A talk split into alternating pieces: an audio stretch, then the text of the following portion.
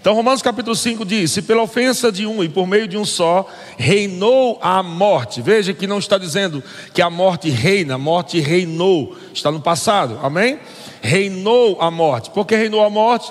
Porque antes da obra consumada de Cristo, a morte estava trazendo danos. E quando falamos morte, não somente física, mas em todas as áreas, em todos os aspectos, morte estava reinando. Mas a Bíblia diz que muito mais os que recebem a abundância da graça. Muito mais os que recebem a abundância da graça e o dom da justiça reinarão o quê? Fala bem alto, reinarão em vida, por meio de quem? De um só, a saber, Jesus Cristo. Então, como nós estamos reinando aqui na terra? Diga em vida. Veja que ah, não é reinar no céu, no céu nós vamos reinar, não é reinar no milênio, isso aí a gente já sabe a, a, a revelação aqui é exatamente reinar aqui na terra. Amém? Lá no céu não tem demônio. Lá no céu não tem circunstância, pressão, doença. Então, não tem lógica nenhuma a Bíblia falar que nós vamos ser mais que vencedor no céu. Porque lá não tem ninguém para a gente estar combatendo o bom combate da fé. Amém? Tudo que Deus está falando é para ser utilizado aqui, nessa terra. Amém? Glória a Deus. Então, reina, reinarão em vida por meio de um só saber Jesus Cristo. E nós lemos também, é, falamos que a palavra reinarão é a palavra ser rei, exercitar poder real, reinar, exercer a mais alta influência, controlar, governar. Então, quando você nasceu de novo em Cristo Jesus, você passou, já passou a viver essa nova vida de reinar em vida. Não é uma coisa que você vai fazer, ah, eu tenho que fazer alguma coisa para acontecer. Você só precisa saber, só precisa saber que já está disponível. Uma nova vida para você em Cristo Jesus, para você reinar, para você dominar, para você exercitar, como diz aqui, a mais alta influência. A mais alta influência vem do alto, o poder de Deus, a glória de Deus, amém? A unção de Deus, a autoridade do nome de Jesus está com você, e por isso você pode exercer a mais alta influência aqui na terra. Glória a Deus, Deus é bom. Lemos Apocalipse capítulo 1, versículo 5, que diz: Apocalipse 1, 5: E da parte de Jesus Cristo, que é a fiel testemunha, o primogênito, quer dizer, o primeiro de muitos, amém? Ele foi o primeiro a nascer de novo, ele foi o primeiro a ser vivificado quando Jesus ressuscitou, e depois veio todo, todo aquele que nele crê também se tornando nova criatura. Mas ele diz: o primogênito dos mortos e o príncipe dos reis da terra. Quem são esses reis da terra? Diga, sou eu. Amém?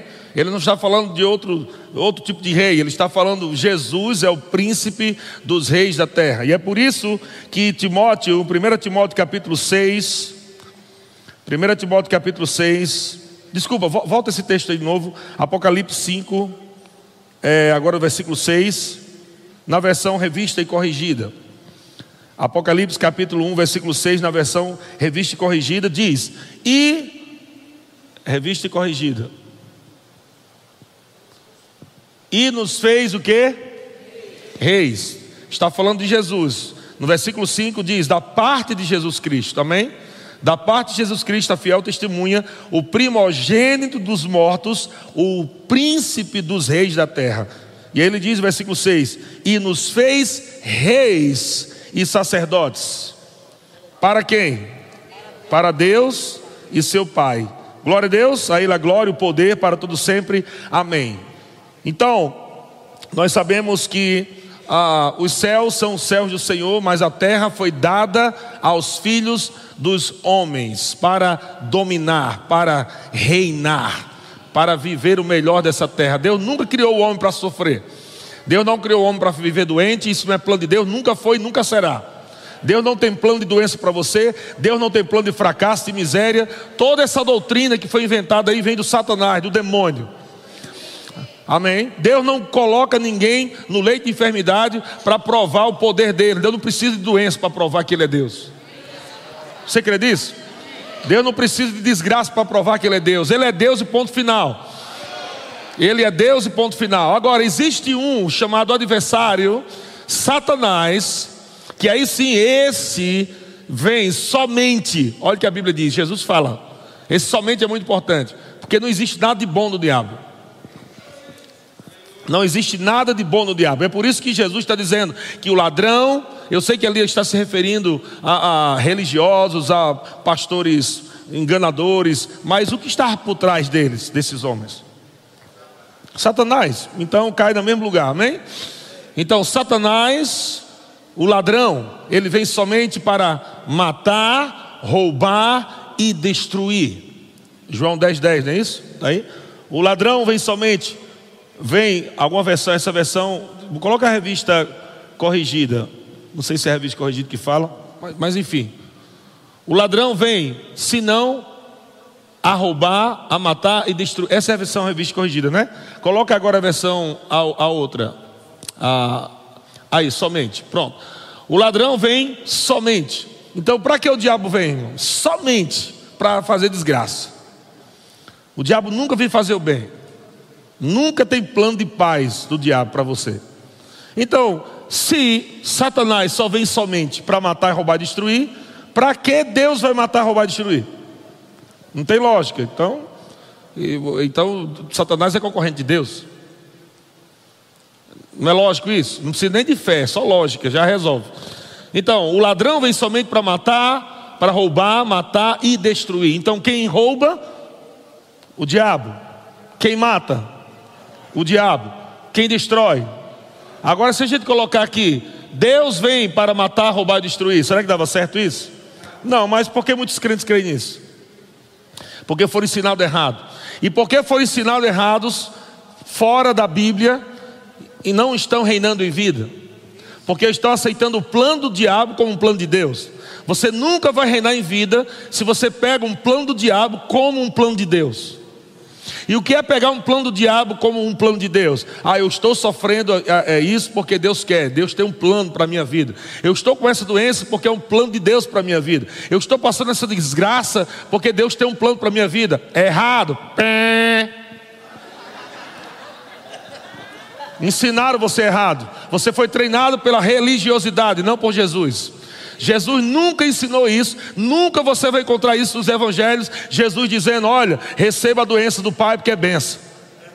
Não existe nenhum lugar dos evangelhos. Jesus nunca colocou doença em ninguém. Jesus nunca disse seja pobre. Jesus nunca disse seja doente. Nunca. Pelo contrário, os discípulos, né? João, o discípulo amado, indo para Samaria, não deixaram eles entrar lá para é, reservar a pousada. Jesus também ia para a pousada, viu, gente? Jesus mandou os discípulos na frente, vai na frente, reserva a pousada, que nós vamos fazer uma conferência naquela cidade lá, e, né, e vamos passar e tal. E quando os discípulos foram lá reservar, os samaritanos não deixaram eles entrar na cidade e reservar a pousada.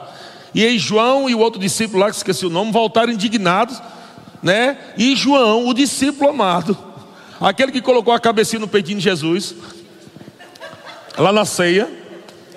João disse: Jesus, lembrando-se de El, é, é, Elias, lá no Monte Carmelo. Se o senhor quiser, eu faço uma oração agora, manda Deus descer fogo e torrar tudinho. Olha só com raiva. Aí Jesus disse: Eu não vim para destruir os homens Eu vim para salvá-los. Oh, glória a Deus. Então, quantos creem que Jesus é a palavra de Deus em ação? Jesus é a vontade de Deus em ação. Então, o próprio Jesus, ouvindo o Pai, ele disse: Eu não vim para destruir. Porque quem vem para destruir? Satanás vem para matar, roubar e destruir. Aleluia. Mas Jesus veio para nos dar vida e vida em abundância. Isso é reinar em vida por meio de Jesus Cristo. Glória a Deus. Então diga assim: malditos, nunca, mais. Aleluia. Diga assim: doença, não faz parte da minha vida. Diga miséria, não faz parte da minha vida. Aleluia. Pode falar que é verdade, irmão. Então, 1 Timóteo capítulo 6, versículo 15 diz: O apóstolo Paulo falando para Timóteo pelo Espírito Santo, ele diz: a qual em suas épocas determinadas há de ser revelada pelo bendito e único soberano. Quem é esse bendito e único soberano? O Rei dos Reis. Veja que a tradução aqui está Rei com R maiúsculo, Rei com R minúsculo. O Rei com R maiúsculo é o Rei dos Reis. Aleluia. Você pode olhar para alguém que está, ao seu lado e falar: boa, bom, bom dia, rei, ou bom dia, rainha aí. Aleluia. Veja que a mensagem está totalmente diferente do que nós aprendemos. Porque a mensagem que nós aprendemos vem de uma cultura, de uma mentalidade medíocre e religiosa. Jesus não veio trazer uma religião. Deus não é Assembleia de Deus, Deus não é católico, nem evangélico, nem espírita. Deus, Ele é Deus. Amém? Então não fique com a sua religião, senão se fique sem Deus. Não, não fique com a sua religião, porque você fica sem Deus. Fique com Deus. Aleluia. E a única palavra de religião que fala na Bíblia é o apóstolo Tiago falando: olha, a verdadeira religião, não é essa que estão falando aí. A, a verdadeira religião tem atitudes. É aquela que anda em amor, é aquela que anda na palavra, que, que cuida das viúvas, que, que cuida dos órfãos, não é assim? É a única palavra que fala religião na Bíblia. Mas ele não está falando que nós somos uma religião, ele está dizendo, olha, ele está combatendo a religião.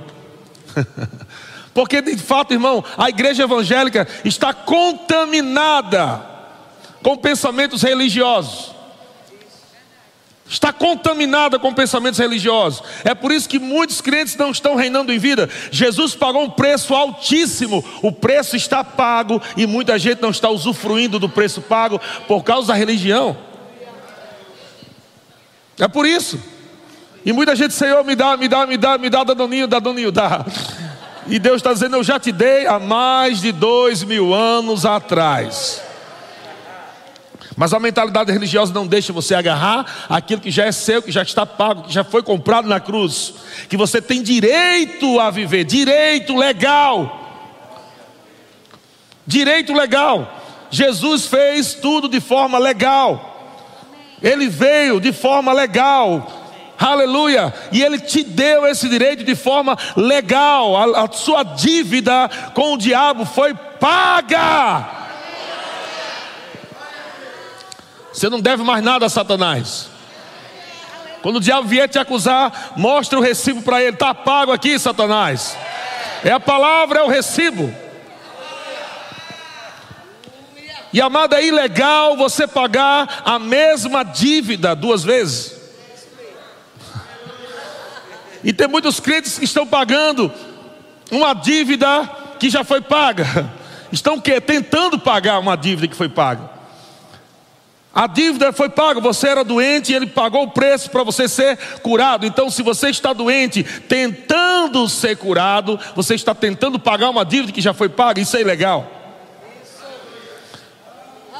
Você não tem que pagar mais nada para receber cura, você só tem que receber cura pela fé, porque em Cristo você já é curado. Esse caroço aí do inferno, esse, esse, esse, sangue aí com problema, essa doença nos ossos, seja lá o que for, não vem de Deus. E se não vem de Deus, joga fora, joga no lixo, diga: sai daqui do meu corpo. Aleluia. Deus é bom demais. Diga se Ele me ungiu para reinar em vida. Glória a Deus. Então vamos para Romanos capítulo 6. Tem outro ponto também aqui. Talvez seja um ponto que muita gente não gosta, mas é bom a gente pregar de vez em quando. reinar sobre o pecado. Quantos sabe também que nós fomos chamados não só para reinar sobre o diabo, sobre circunstâncias, mas também sobre o pecado. E o apóstolo Paulo diz em Romanos capítulo 6, versículo 9: Sabedores de que, havendo Cristo ressuscitado dentre os mortos, já não morre, a morte já não tem domínio sobre ele. Pega essa palavra também que é boa para você. Porque uma vez que você foi ressuscitado juntamente com Cristo, a morte também não tem domínio sobre você. A morte não pode te matar na hora que ela quer. E para de ficar falando aí quando chega a hora, né, irmão?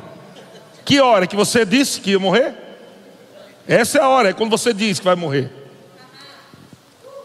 Mas quando você diz também que vai viver, essa é a hora. De fato, a sua morte está na sua boca. Provérbio 18 diz: A morte e a vida estão no poder da língua, o que bem a utiliza como do seu fruto. Então, pare de dizer que quando chegar a minha hora não tem jeito. É, quando chegar a minha hora, né, irmão? Alguém vê um, um vídeo lá do cara morrendo, é, quando chega a hora, né? Tem que escape. Mas comece agora colocar. Eu disse, Senhor Jesus, se você, se o Senhor não voltar antes do dia da minha morte, eu vou morrer aos 95 anos.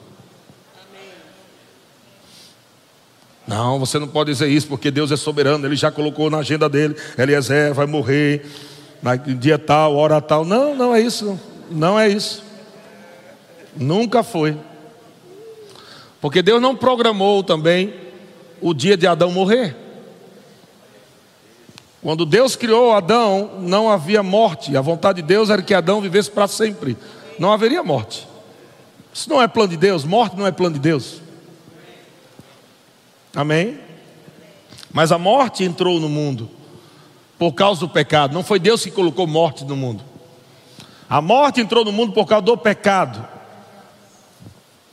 A maldição entrou no mundo por causa do pecado. Não tem nada a ver de plano de Deus. Mas o plano de Deus foi enviar Jesus para vencer a morte. E a Bíblia diz que a morte já não tem domínio sobre ele. Veja a palavra domínio. Nós acabamos de ler. Eu li esse texto, não, né? Não, eu li ontem. O texto onde fala Gênesis capítulo 1, versículo 26, quando Deus disse: "Façamos o homem a nossa imagem e semelhança e tenha ele domínio". Agora Jesus está dizendo: "Eu venci a morte, eu tenho domínio sobre a morte". Amém? Agora veja do versículo 10. Pois quanto a ter morrido de uma vez para sempre, morreu para o pecado. Mas quanto a viver, vive para. Então você vive para quem? Você não vive para o pecado. Você vive para Deus.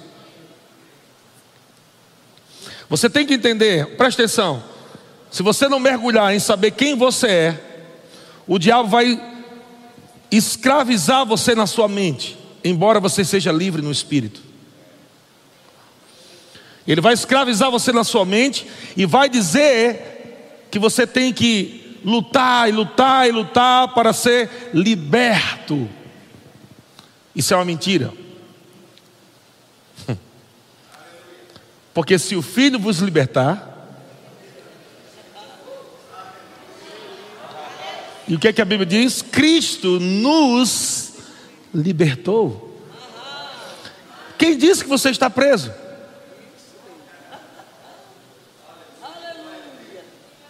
Mas o diabo pode tentar escravizar você aqui.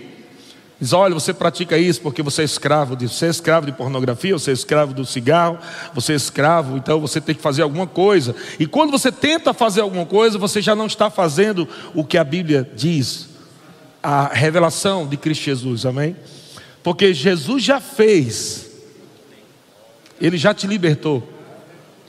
O problema não é mais você ser liberto, o problema agora é você entender que você é liberto.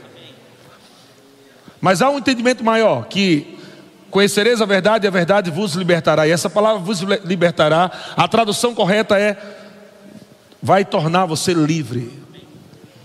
Porque alguém pode ser liberto da cadeia mas continuar sendo um ladrão, se ele foi preso porque roubou. Concorda? Então ele foi liberto, mas não é livre. Jesus não disse somente que você vai ser liberto, Ele te libertou, mas ele te tornou livre daquilo que escravizou você. Então você precisa entender que ele te deu domínio sobre aquilo que tenta escravizar você na mente. Ele te deu domínio para você dizer: Eu não quero viver esse tipo, esse tipo de vida. Eu não quero viver assim. Eu não quero viver beberrão. Eu não quero viver fumando.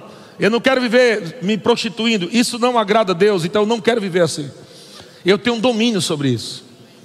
Eu tenho um domínio sobre minha carne, eu tenho um domínio sobre minha mente, eu tenho um domínio sobre o meu corpo. Eu tenho um domínio, ele me deu domínio, então eu não quero viver assim, porque isso não é bom para mim, isso não é bom para minha família, isso não agrada a Deus, isso não é minha vida. Eu não nasci de novo para viver em pecado, eu já vivi em pecado. Agora, libertos do pecado, eu vivo para Deus.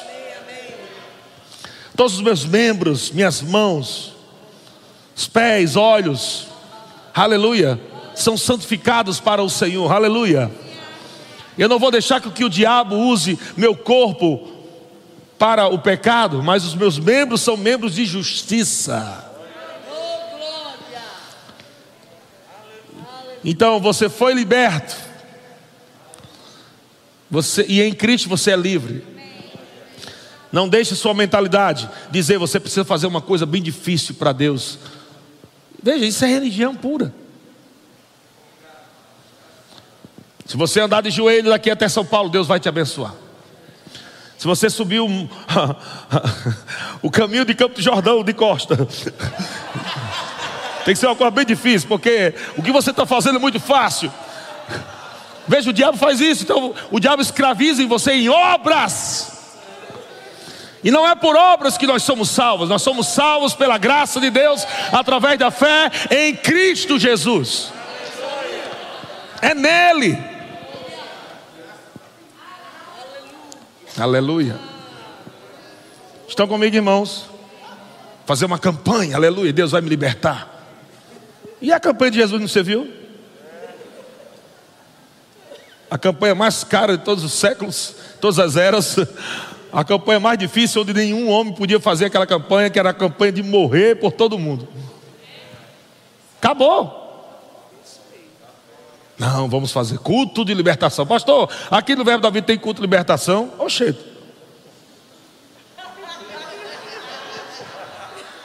Se você é pecador, você, você já nasceu de novo? Você, você é o quê? Não, eu sou filho de Deus, nasci de novo. Então, já está livre. que você precisa mudar os seus pensamentos.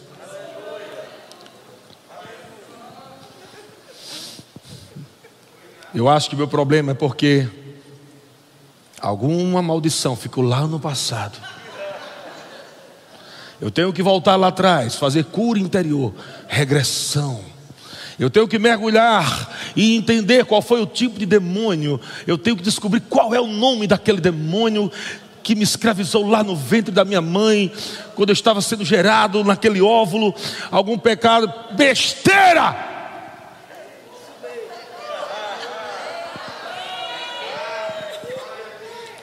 O apóstolo Paulo nunca falou sobre isso. Quer a solução para o teu passado? Esqueçam. É isso que a Bíblia diz: esquecendo-me das coisas que para trás ficam e avançando. Deus não mandou você ficar cavando túmulo para descobrir as coisas podres do passado.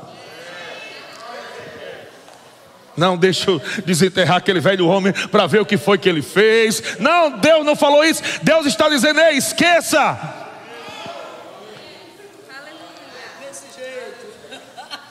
Toma uma posição daqui para frente. Não deixe ser escravizado, escravizado por uma bebida. Não deixe você ser escravizado aqui na sua mente por pornografia. Tem até gente sendo escravizado por uma planta. Maconha.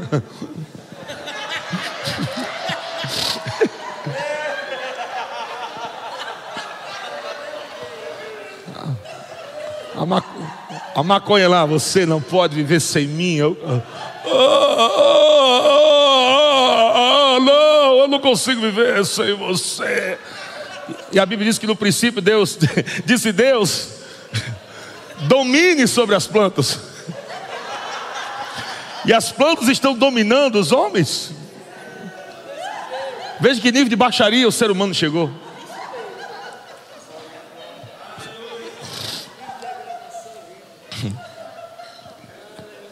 Coloca aquele cigarro na boca e.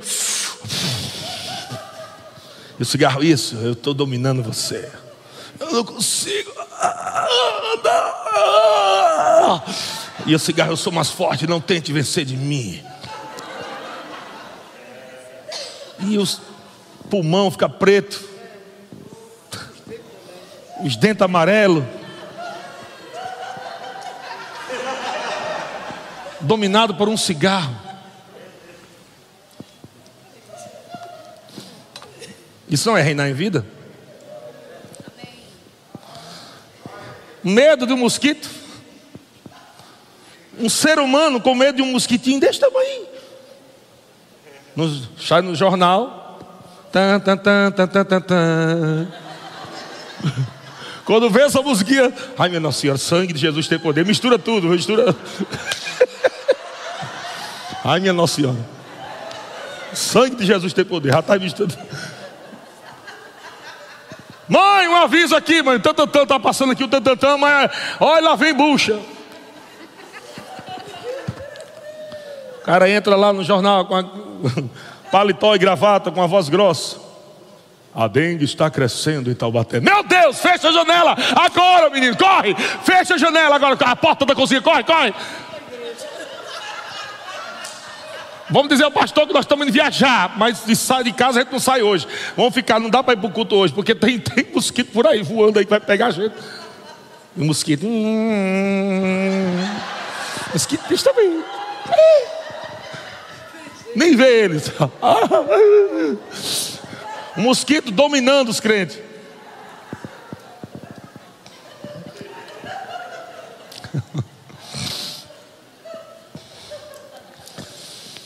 Aleluia.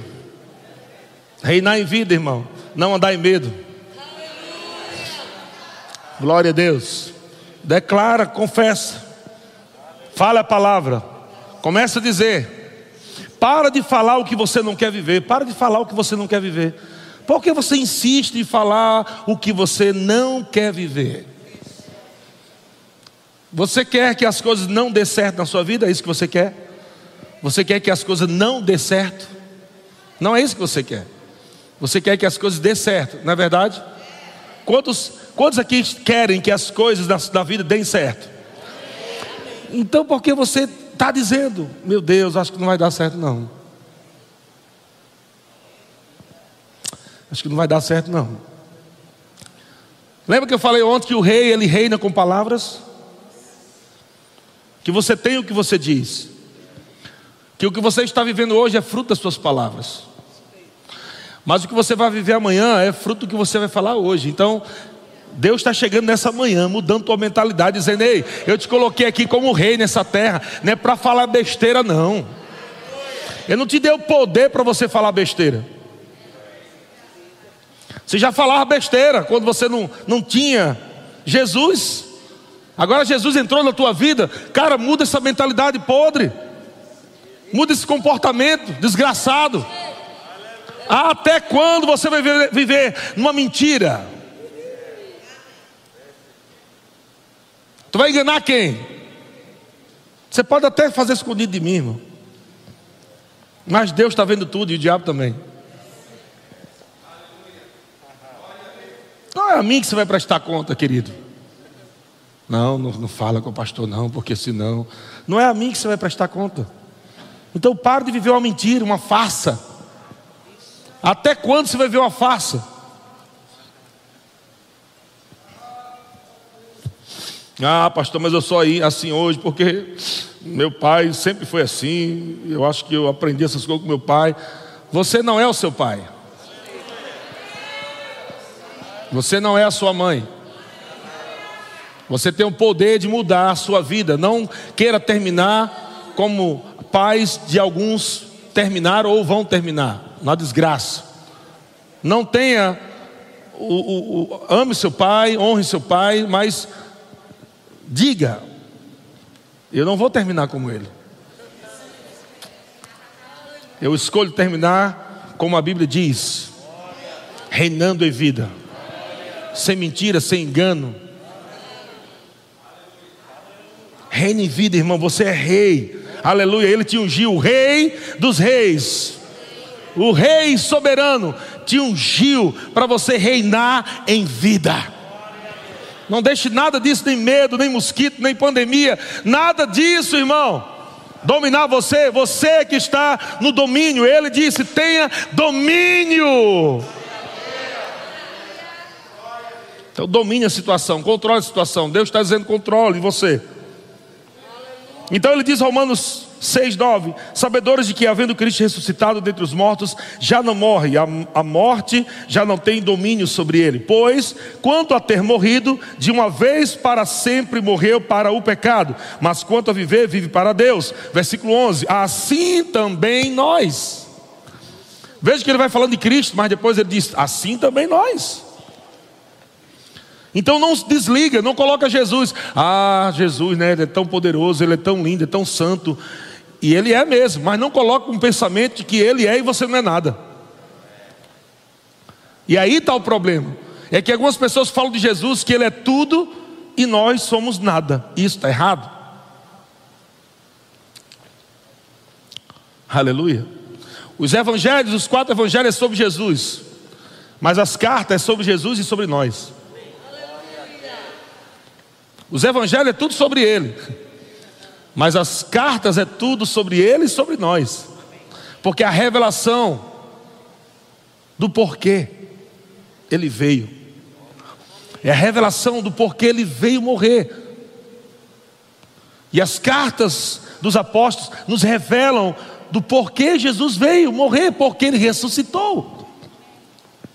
Para nos dar vida, para nos assentar com ele nos lugares celestiais, nos dar autoridade para nos curar, já somos curados, para nos abençoar, já somos abençoados, para nos prosperar, já somos prósperos, para nos abençoar, somos abençoados. Amém, irmãos? Então ele diz: assim também nós, considerai-vos mortos para o pecado. Mortos. De maneira que, é, desculpa, lá, lá, lá, Considerai-vos mortos para o pecado, mas vivos para Deus, em Cristo Jesus. Versículo 12. É o 12 agora? Deixa eu ver. Isso. Não reine. Então veja, ele está falando de reinar, ok? Estamos falando de reinar em vida. E ele, ele está falando uma forma de reinar, dizendo não reine. não reine, portanto, o pecado em vosso corpo mortal. Ele está dizendo que o há sim a condição divina, a graça do pecado não mais reinar sobre você. Senão não, não diria isso. Ou você acha que Deus ia dizer uma coisa que era impossível da gente fazer? Deus vai dizer uma coisa, Deus vai nos pedir algo que é impossível de fazer? Não, porque Ele já nos deu a graça. A graça de Deus é a habilidade divina para você viver, fazer, praticar o que Deus está dizendo. Naturalmente eu não tenho condição de fazer aquilo, mas porque eu nasci de novo, recebi a natureza dele, a graça dele, que é a habilidade dele, amém? Eu agora posso fazer. A diferença é se eu quero ou não fazer. Só isso. Ele está dizendo: não reine, portanto, o pecado em vosso corpo mortal. Não deixa o pecado reinar no seu corpo. Não deixe o pecado reinar, é isso que ele está falando. Como eu não deixo o pecado reinar? Eu reinando sobre o pecado. Pecado? Não, aqui não. Oh, não. Glória a Deus. Versículo 14. Porque o pecado não terá domínio sobre vós. Espera aí, se o pecado não tem domínio sobre mim, Isso quer dizer que eu me deixo dominar. Vamos lá, vocês vão pegar. Se o pecado não tem domínio sobre mim, isso quer dizer que se eu estou andando em pecado, é porque eu permiti o, o pecado me dominar. Ele não tem poder de me dominar, só quando eu permito. Entendeu ou não? Porque quem está no domínio sou eu. Eu estou tão no controle que eu posso dar legalidade para o diabo entrar na minha vida. Ou não. E é por isso que o apóstolo Paulo diz em Efésios: não des lugar ao diabo. Por quê? Porque eu estou no controle. É eu que estou reinando. Eu posso dizer, diabo, aqui não. Aqui na minha casa não, diabo. No meu casamento não. Vai para lá. Solte minhas finanças, Satanás. Eu estou no domínio. Mas quando você não usa o teu domínio e você começa a falar errado, a andar errado, fora da palavra de Deus, é como um convite para essas coisas dominarem seu corpo, suas finanças. A autoridade já foi dada para você. Estão comigo? Então o pecado não terá domínio sobre vós, pois não estáis debaixo da lei. Estamos em quê? E sim da graça. Olha só, por que graça? Porque graça é habilidade. A habilidade divina para você dominar, para você reinar sobre pecado, sobre miséria, sobre doença, sobre Satanás, ele te deu autoridade. Você é uma autoridade, você é um rei que foi colocado no trono de forma legal. Aleluia. Está muito alto para você, não, mas é assim mesmo. Problema é que você está ouvindo muita coisa baixa. Então, quando ouve a palavra, não estou entendendo nada, pastor. Então, tem que ler mais a Bíblia. Fica só ouvindo aquele negócio do YouTube lá, oh, porque nós não somos nada. Oh, não podemos nada, igreja. Quem somos nós, igreja? Só porque o cabo está chorando, aí você cai na dele. Deixa de ser bobo, irmão. Aí eu acho que ele está falando a verdade, porque ele está chorando.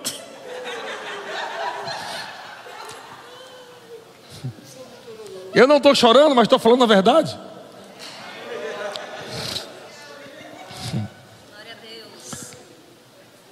E raramente a gente vê na Bíblia que Jesus chorou. A gente não vê Jesus, Jesus no monte, pregando o sermão do monte. Então Jesus chorando pregou. Não. Mas as pessoas querem, quando o pregador prega, começa, começa a chorar. Oh, quando faz aquele oh com voz de bode. Oh, hum, hum, tô sentindo, meu Deus. Hum, tô sentindo. E a gente começa a viver pelo que sente e esquece que tem a palavra de Deus. E a palavra de Deus é que transforma a nossa mentalidade, é que nos coloca no prumo é que nos alimenta. Amém? Sim, claro, eu choro às vezes, mas de gratidão a Deus. Choro de honra. Eu choro quando uma palavra revelada, é, ela cai no meu coração, a revelação cai no meu coração. Meu Deus, eu choro de gratidão a Deus, entende? Mas vamos parar de ouvir pregação, amado, onde só tem choro, não tem palavra nenhuma. Antigamente era assim, por isso que o apóstolo Paulo diz: porque você não está debaixo da lei, sim da graça. O que antigamente acontecia lá no livro de Neemias, capítulo 8, fala que quando eles liam a lei o povo chorava. Eles liam a lei e o povo chorava, se pranteava.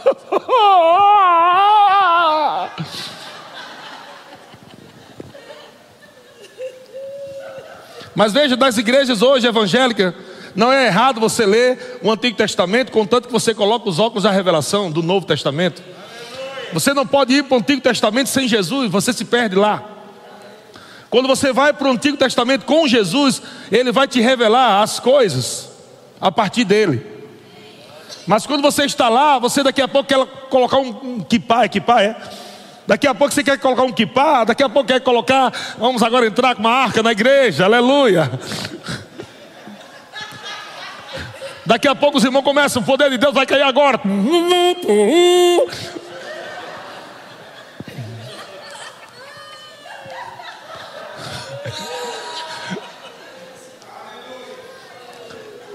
Vai para o Antigo Testamento sem Jesus, quer virar um judeu?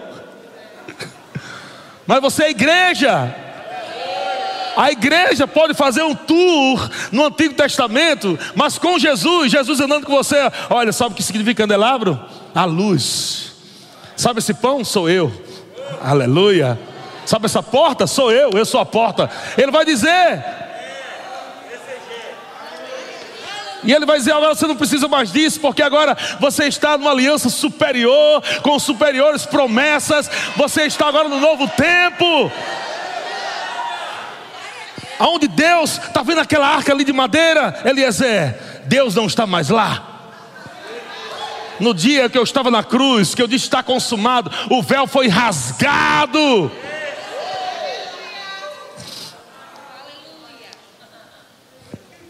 Aleluia. A presença do Todo-Poderoso sai daquela caixa de madeira e agora entra em todo aquele que crê. O Todo-Poderoso passa a habitar em você, e é por isso que a partir de agora você se torna santuário de Deus, e aqui na terra você está como uma arca ambulante. Onde você vai, carrega Deus. E é por isso que você reina em vida. Então você não está mais debaixo da lei, e sim da graça. Aleluia. Deus é bom. Diga, eu estou reinando em vida. Agora olha Salmos capítulo 8. Salmos capítulo 8, versículo 5. O salmista aqui traz uma, uma palavra aqui revelada, falando sobre a criação do homem. Antes disso, bom, coloca aí, Romanos capítulo 8, versículo 5. Desculpa, Romanos, Salmos 8, 5. Olha o que, que diz: Fizeste, no entanto, por um pouco menor do que Deus. Volta um pouquinho antes, versículo 4, deixa eu ver se é o 4. É, não, Romanos capítulo 8. Romanos. É, vamos lá em Romanos, acho que Deus quer falar daqui a pouco. Olha o que, que ele diz: Que é o homem? Ok? Ele está falando de quem? Do homem. Que é o homem que dele te lembres, e o filho do homem que o visites. Olha que coisa interessante. O salmista acordou um dia pela manhã, se você ler um pouquinho antes, você vai ver que ele acorda, olha para o céu, para os montes, para as estrelas, para a criação de Deus. E quando ele olha para tudo aquilo, ele faz essa pergunta. Porque quando você olha aqui para Campo Jordão, aquelas montanhas ali, coisa linda que Deus criou, não é, gente? Lá, lá de cá dá para ver o, o, sol se pondo assim nas montanhas, fica aquele céu lindo. Parece que literalmente foi um, um pintor, né? Aquelas coisas lindas, aquelas cores maravilhosas. E quando a gente olha para aquilo, a gente lembra: por que Deus criou isso? E a resposta é: por causa de mim e de você. Toda a criação foi por causa de mim e de você. E você sabe por que Deus criou você no sexto dia? Sabe? Para você não ficar dando pica, eh, eh, pitaco, né? Você não ficar falando, não, Deus, porque você não faz assim? Eu fico quieto. Aí disse, não, vou criar tudo. Depois. Brincadeira, só para você ficar um pouco relaxado. Deus criou tudo. Veja que Deus criou tudo, tudo que existe hoje. Deus cria primeiro, depois coloca você. Deus chama toda a criação isso é bom, isso é bom, isso é bom. Mas quando Deus criou você, Ele diz: Isso é muito bom. Você é a coroa da criação de Deus. Estão comigo? Então Davi está aqui olhando e dizendo: Caramba, caiu a ficha. Que é o homem? Que é o homem? Veja, Davi, sem ser nascido de novo, já tinha pego a revelação. E tem muito crente hoje, nascido de novo, ainda não pegou a revelação. Porque Davi está olhando para a criação e dizendo: Quem é o homem que dele te lembres? E o filho do homem que o visites? Aí Davi vai falar de Adão, ele está falando de Adão. Fizeste-o No entanto, veja que não está falando aqui de Jesus, a, a, embora ele está falando filho do homem, Jesus também como o último Adão, mas ele está se referindo aqui ao primeiro Adão, que Jesus não tinha, não, não tinha aqui, não existia ainda, amém? Ele era o verbo, a palavra. Então o salmista está falando sobre Adão, ele diz: Fizeste-o, no entanto, por um pouco menor de que, do que quem? Ai meu pai do céu, para aceitar isso agora. Olha só como tua mente vai dar um, um parafuso. Eu estou falando isso para destravar a tua mente, ok? Vamos confessar o que a Bíblia diz agora, falando, nos colocando aí nesse texto, que não está errado, porque se ele está falando de Adão, está falando sobre nós, ok? como homens, seres humanos, fizeste, no entanto, por um pouco menor do que Deus, e de glória e de honra o que? Coroaste. Então vamos ver se vai ficar pesado agora esse texto. Diga assim: Deus me fez um pouco menor do que Ele. Blasfêmia! É o que a religião vai dizer. Mas está aqui. Por que se torna blasfêmia para a religião? Porque a religião foi treinada dentro desse processo de religiosidade, falta de entendimento, doutrina de demônio, doutrina de homens, está tudo misturado. Que diz que você não é nada, não pode nada, você é um verme que rasteja, uma barata sem asa, uma lagartixa sem rabo. A religião fala isso de você. Aí Deus inspira o salmista por revelação e diz: olhe, Fizeste-o, no entanto, o homem por um pouco menor do que Deus. E não foi só menor do que Deus, Deus ainda fez outra coisa. Deus pegou uma coroa de honra e glória e coroou Adão. Meu Deus do céu. Veja se na sequência não é igual, versículo 6. Versículo 6. Deste-lhe o que?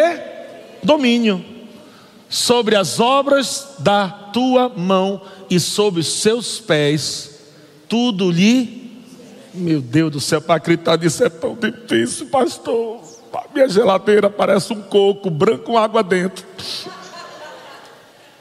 E o Senhor está falando aí que Deus me deu domínio, colocou toda a criação debaixo dos meus pés.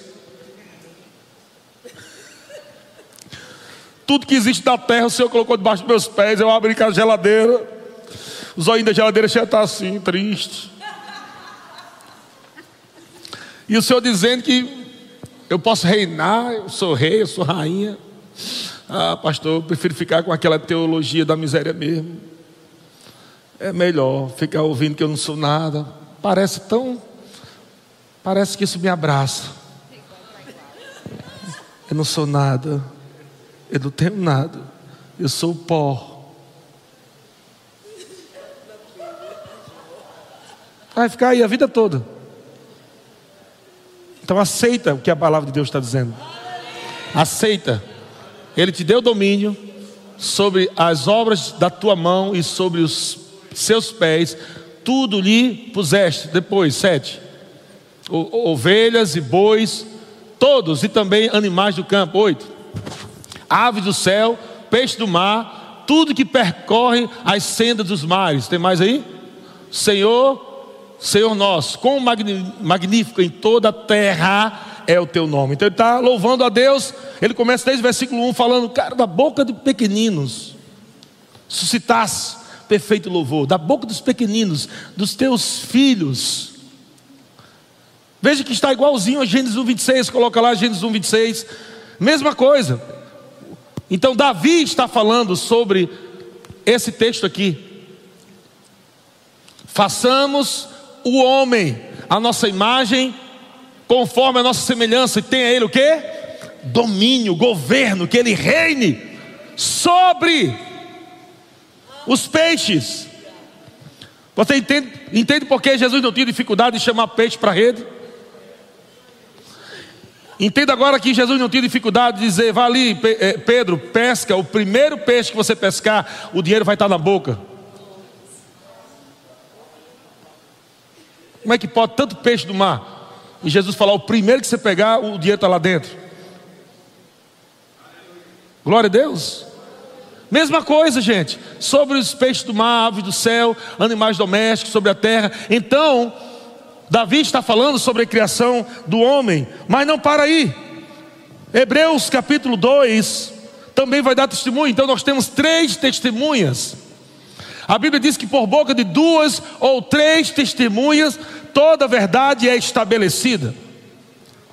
Não é uma doutrina do pastor Eliezer, não é a doutrina do Verbo da vida é uma doutrina de Cristo.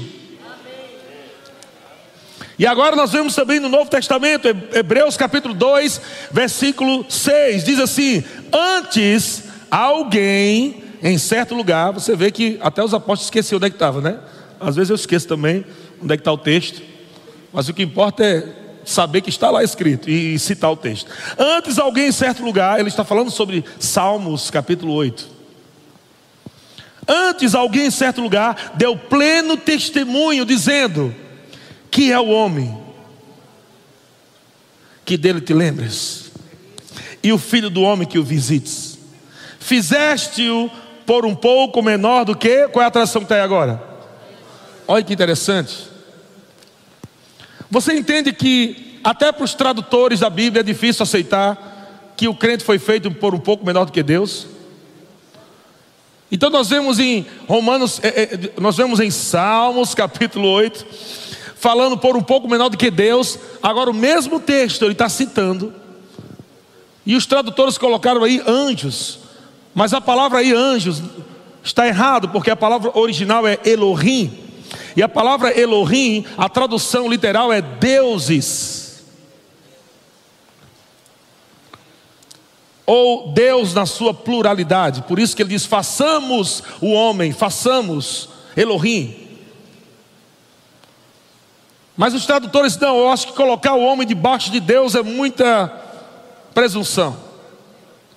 Colocar o homem um pouco abaixo de Deus é demais. Vamos colocar abaixo dos anjos, tá bom. Mas a palavra original aí é Elohim, é a mesma palavra lá de Salmos 8, fizesse, no entanto, por um pouco menor do que Deus. Anjo não é filho de Deus. Anjo é criatura de Deus. Você é filho de Deus. Anjo não nasceu das entranhas de Deus. O homem foi o único ser que foi criado. Deus colocou, veja, macaco nasceu. Haja macaco, macaco nasceu. Então você não foi criado do macaco. Você não nasceu do macaco, você não é uma, uma evolução do macaco, nunca foi nunca será. Macaco nasceu, haja macaco, acabou. -se. O homem foi diferente. Deus fez o homem com a sua própria mão. Ele pegou o barro, ele modelou. Sabe, você está cheio da digital de Deus. Na cabeça, nas costas, nas pernas, na barriga. Está cheio da digital de Deus. Deus modelou com a mão dele. Disse, rapaz, da cara do papai, olha. E quando você estava lá, o bonequinho lá, o corpo, Deus, agora eu vou colocar eu dentro dele. A minha presença, o fôlego da vida. E aí Deus sopra nas narinas daquele boneco. Ele não fez assim com o macaco. Deus não fez, eu vou criar um macaco agora, né? puxa assim, marinho assim. Não, não, não. Mas o homem foi criado de uma forma especial, porque o homem é aquele que veio para dominar, reinar, e os animais sabem disso. Quando você tem medo, ele sabe que você está com medo, mas quando você também coloca ali a autoridade do domínio, eles sabem disso. Corre que ele te pega. Então ele diz, versículo 8: todas as coisas sujeitasse debaixo dos seus pés. Ora, desde que lhe sujeitou todas as coisas, nada deixou fora do seu domínio. Deus colocou tudo debaixo de você, irmão, para você dominar. Tudo. Agora diz um texto aqui no final. Agora, porém, ainda não vemos todas as coisas a ele sujeitas. O que significa isso? Tudo foi colocado para você dominar, mas nem todos estão dominando tudo. E a vontade de Deus é que você domine tudo. É que você não viva desanimado, triste, falido, desamparado em nenhuma área da sua vida. Agora, cuidado, não é só o título de rei, o que vale é o que você diz como rei. Não é só você dizer, eu sou rei, eu sou rei. É, é, é como você está se comportando no dia a dia. Como rei, você tem que falar, miséria aqui não. É por isso que, baseado nessa revelação de rei que eu sou, você, você também, é que eu faço minhas músicas. As minhas músicas são feitas baseadas na revelação de que eu sou rei, e é por isso que eu canto só vai melhorar. Porque eu estou sentado com Cristo Jesus nas regiões celestiais, e aí se levanta crise, eu digo, crise aqui não, só vai melhorar. Eu estou vivendo algo bom aqui, mas amanhã vai ser melhor. Ah, pastor, mas se eu passar por um momento de tribulação, não deixou de ser rei, não deixou de ter autoridade, passe por aquele momento dizendo: quando eu terminar de passar isso aqui, essa temporada, pouquinho, rapidinha, eu vou provar de algo que eu nunca provei na minha vida. Vai ser pipoco de Deus. Comece a se revoltar, irmão, com circunstâncias, com o diabo. E pare de se revoltar e questionar sobre Deus.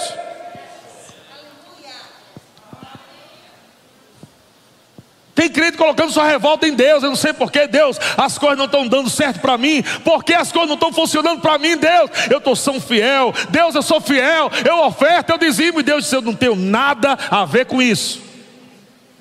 Você está falando do lugar errado.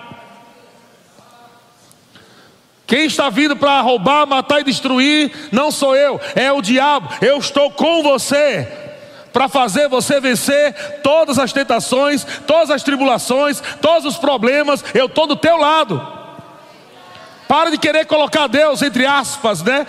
No canto da parede, dizer Deus, por quê? Quando está acontecendo? E Deus está dizendo: você não está exercendo a autoridade que eu te dei.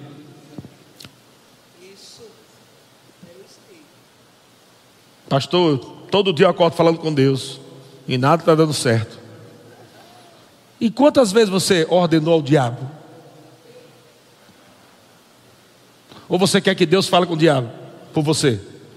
Deus, não está dando certo, não. Fala com o diabo aí para ele sair do meu caminho. É assim que você está fazendo? Errado. Aqui na terra, é você que está no comando. Deus está sobre você e Jesus disse: Eis que vos dou autoridade, em meu nome você vai. Você vai falar, você vai curar, você vai libertar em meu nome. Você tem autoridade, você vai reinar aí nessa terra. Então vai em meu nome. Quando subir um problema lá, você diga: cala-se, sai.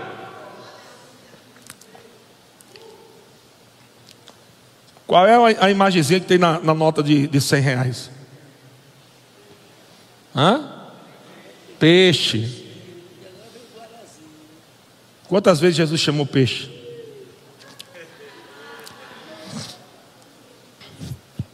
Eu acho que isso aí não é tão espiritual, pastor. Não é muito espiritual ficar falando de dinheiro na igreja. É por isso que você está liso. Eu não estou liso, irmão. Você está liso porque você tem medo de falar dinheiro. Aquilo que você tem medo de falar que te pertence nunca vai chegar para você. Porque você está reinando aqui na terra, então você tem que falar com o que você precisa.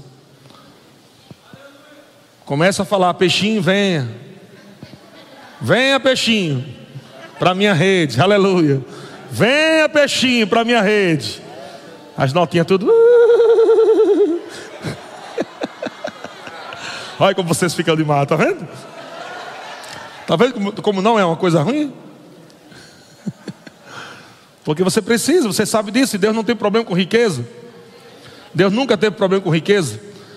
O problema é quando você não exerce o seu domínio sobre riqueza. Aí é o problema. Porque você só pode exercer o seu domínio porque você está debaixo dele, considerando ele como Senhor. Porque você está debaixo do grande rei, ele te faz rei. Mas quando você olha para o dinheiro, dizendo para o dinheiro, sem ti nada podes fazer, o dinheiro se torna teu Deus. E aí você perde o seu domínio. E o, e o dinheiro passa a dominar você. E aí está o pecado. Nunca foi ter dinheiro. Mas quando o dinheiro domina você, você está dizendo o tempo todo, Deus, tu és fiel, Senhor, tu és fiel, paga minhas contas. E Deus está dizendo, primeiro, eu sou fiel, mas você não é. Segundo, não sou eu que vou pagar as suas contas, é você que vai pagar as suas contas. Para de pedir para pagar as suas contas. Não tem dinheiro aqui no céu. Você quer que o anjo desça da terra, batendo asa, com cartão. É aqui que é para pagar uma conta?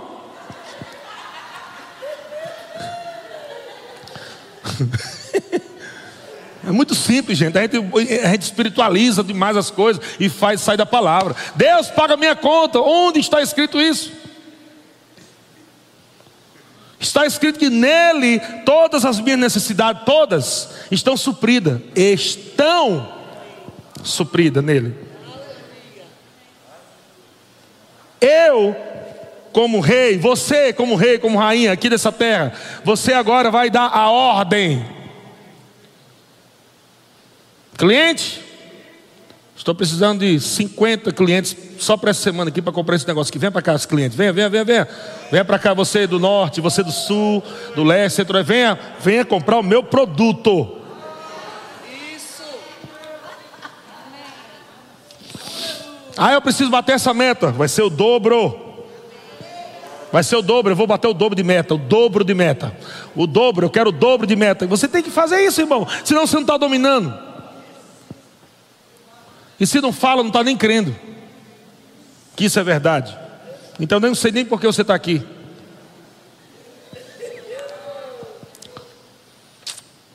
Porque nós estamos falando de coisas espirituais, de coisas verdadeiras. Estamos falando de coisas de Deus, da vida, coisas que produz, coisas que dá resultado. Então sai do natural, sai dessa coisa, amado, que você parece que é a realidade. Não é! Aquilo que traz dano, estrago para você, tristeza, não é a sua realidade. E você está vendo, é, pastor, é bonita a mensagem, mas a realidade é outra. É a sua realidade podre. Mas não é a realidade da Bíblia, não é a realidade da nova criação, não é a realidade de Cristo. Pega a realidade da palavra. E sai dessa realidade natural, política, mentirosa, Sai dessa realidade do sistema do mundo. Amém. E pega a realidade do reino. A realidade do reino é que há um rei todo-poderoso. E esse rei estabeleceu reis sobre a terra. E esse rei disse: O que vocês disserem será feito. Glória a Deus. Ha ha ha. Ha ha ha. Vou ler bem rápido aqui, vamos lá. Êxodo capítulo 14, versículo 15. Olha só. Homens que provaram coisas poderosas. Bem rápido. Moisés, em Êxodo capítulo 14, versículo 15. Está lá Moisés orando: Senhor, o que é que eu faço agora? Faraó está vindo, povo do deserto, montanha, deserto, mar, tamanho do mundo, mar lá. Faraó, cavaleiros vindo. O que é isso? Tempo difícil, não é? Aí o que é que Moisés foi fazer? Orar. Vamos orar, Senhor. e agora, Deus, e o povo lá esperando. Rapaz, Moisés, sei não. É melhor, o povo começa a murmurar. É melhor ter ficado no Egito. É comer cebola era muito melhor do que estar tá aqui. Agora vou morrer. Entre morrer e comer cebola, era melhor estar tá lá no Egito comendo cebola. Moisés, e agora, Deus? Se Moisés fosse nordestino, tão lascado.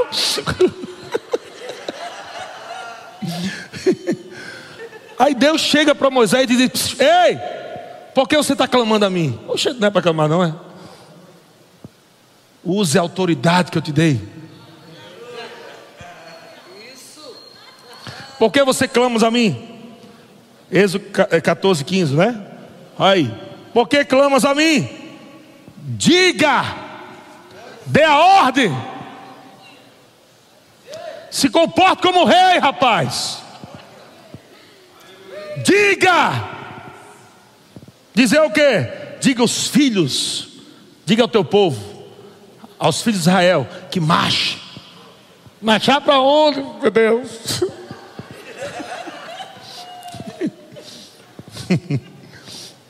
tu levanta o teu bordão, a vara, a autoridade Estende a mão sobre o mar. Estende. Deus não disse eu estenderei. Use autoridade. Autoridade de rei, de governo, de domínio. Levanta a autoridade.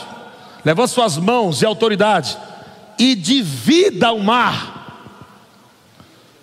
Deus não disse eu vou dividir o mar. Faça isso você. Meu Deus, e agora estou sem, meu Deus, estou sem saída, o dinheiro está acabando. Ai, meu Pai do céu, e é cheque, é boleto. Ai, Jesus, e agora? É faraó para lá e demônio para cá. Meu Deus, o que é que eu faço? Pare de orar a mim, eu não tenho como pagar teu boleto.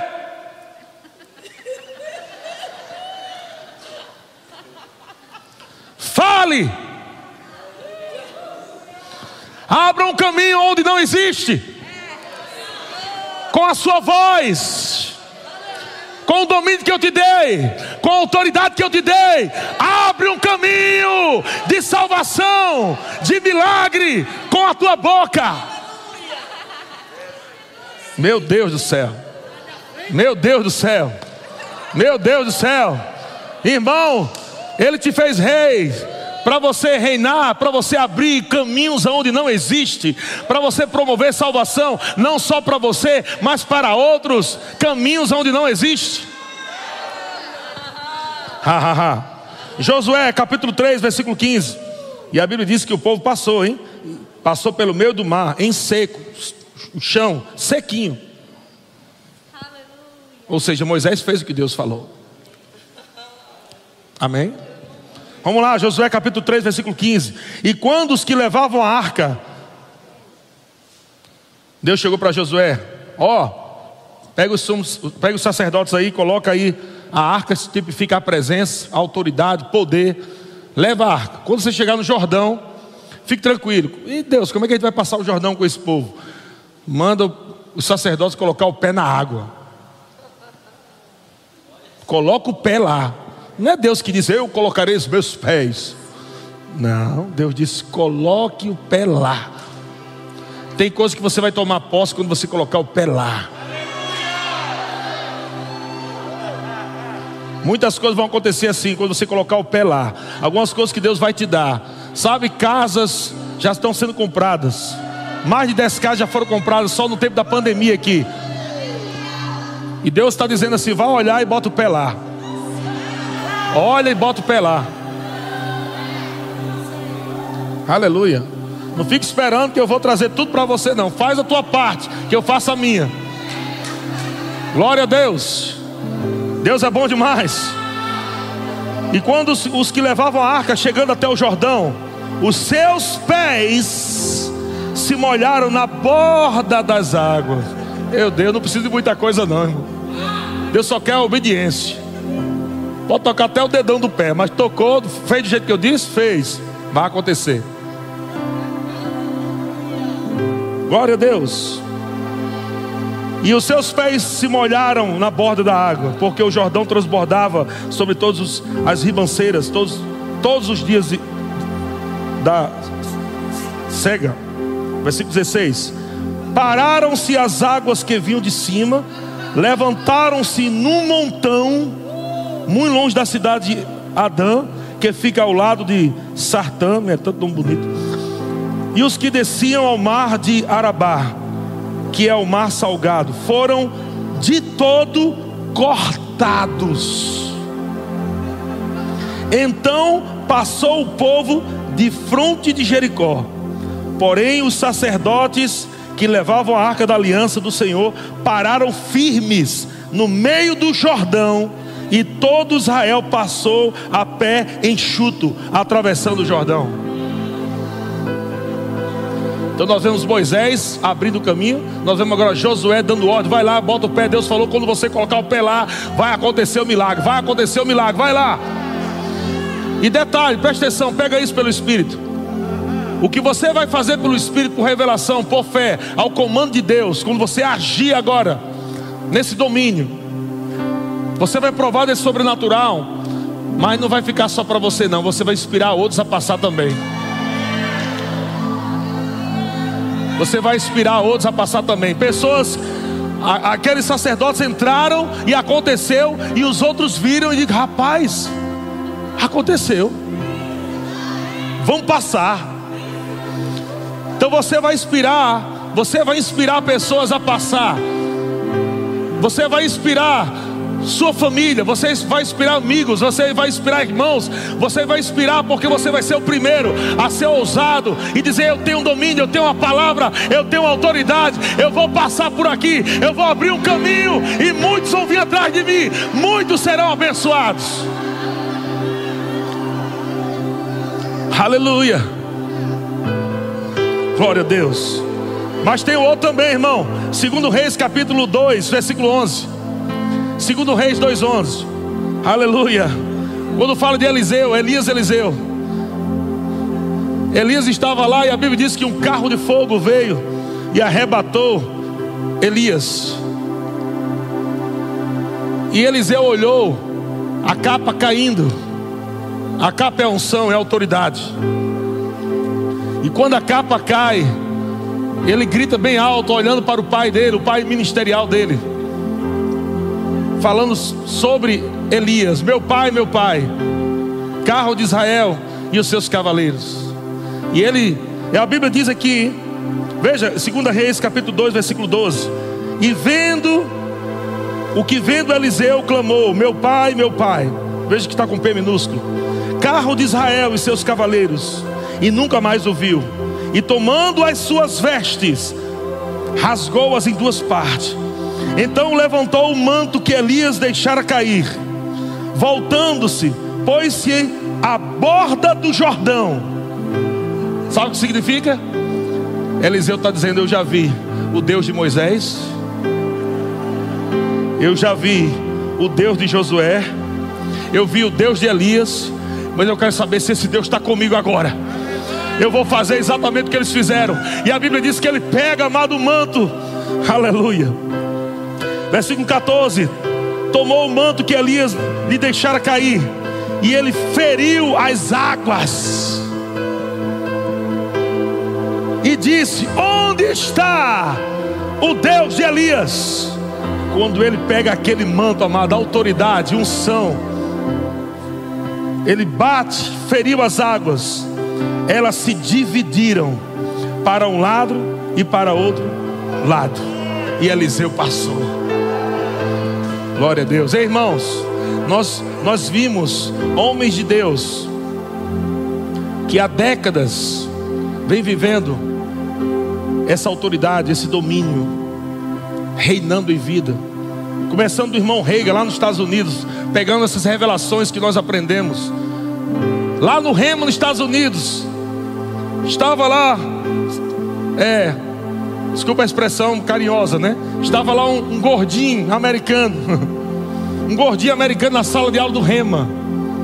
E aquele gordinho americano estava naquela sala de aula juntamente com a sua esposa, ouvindo aquele homem ensinando sobre reinar em vida, ensinando aquele homem sobre ter autoridade e domínio. E lá, aquele gordinho americano chamado Bud White ele agarra aquela verdade, diz: se funcionou para ele, vai funcionar para mim também. E quando ele agarra aquilo, ele recebe a instrução de Deus: vá para o Brasil, ensine essa verdade ao meu povo. E ele vem para o Brasil, aleluia. Você está vendo? Moisés, aleluia. Josué, Eliseu, um foi olhando para o outro. Rapaz, se acontecer com ele, vai acontecer comigo. Se aconteceu com ele, vai acontecer comigo também. Se aconteceu com ele, acontece comigo também. Se aconteceu, a história foi contada, rapaz. Sabe que Moisés passou pelo meio do mar e mais de 3 milhões de pessoas passaram pelo meio do mar? Meu Deus! Glória a Deus, que coisa. Você sabia que Josué um dia deu ordem debaixo da autoridade e pediu para os sacerdotes colocar o pé na água e o Jordão se abriu? Meu Deus! Agora chegou a vez de Eliseu e disse: Eu quero esse mesmo Deus que estava fluindo na vida do meu líder, Elias.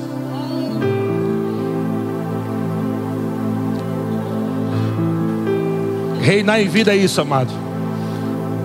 É você aprender pelo Espírito a colocar em prática a autoridade, o governo que Deus te deu, domínio nessa terra, e você abrir caminhos onde não existe. Você sair de situações, de tribulações. Jesus estava dentro do barco, no rio, e a tempestade se levantou. Jesus já tinha lido a história de Moisés, já tinha lido a história de Eliseu, já tinha lido a história de Elias. Jesus está no barco lá, aqueles discípulos atormentados dentro do barco. A água começa a entrar dentro do barco, começa a chacoalhar, começa a chacoalhar. E aqueles homens foram acordar Jesus. E quando Jesus acorda, ele exerce o domínio. E Jesus, começa a falar com, com o mar, com as ondas. Ele começa a falar com o vento. E ele colocou, amado, o mar para dormir. Haja bonança. Houve bonança. Aleluia.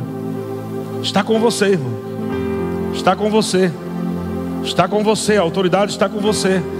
Governe, domine, reine. Não tenha medo, é o tempo, amado, de você abrir caminhos novos na sua vida, na sua família. É o tempo, amado, de você sair dessa prisão da cabeça aí. Amado, não deixe dar dominar você, não deixe tristeza dominar você, não deixe medo dominar você, não deixe doença dominar você. Não, irmão, você é livre. Livre. Livre. E eu declaro em nome de Jesus caminhos sendo abertos. Quando você falar, irmão, em fé e autoridade, será abertos caminhos novos. Eu declaro em nome de Jesus, onde você colocar seus pés, milagres acontecendo. Onde você colocar suas mãos, milagres acontecendo. É o rei, aleluia, que o rei dos reis estabeleceu sobre a terra. Aonde você chegar, aleluia, as coisas boas serão atraídas a você. Aonde você chegar, amados, coisas boas vão acontecer. Aleluia. Portas vão se abrir. Portas vão se abrir. Portas vão se abrir. Portas vão se abrir. Em nome de Jesus, em nome de Jesus, em nome de Jesus. Glória a Deus.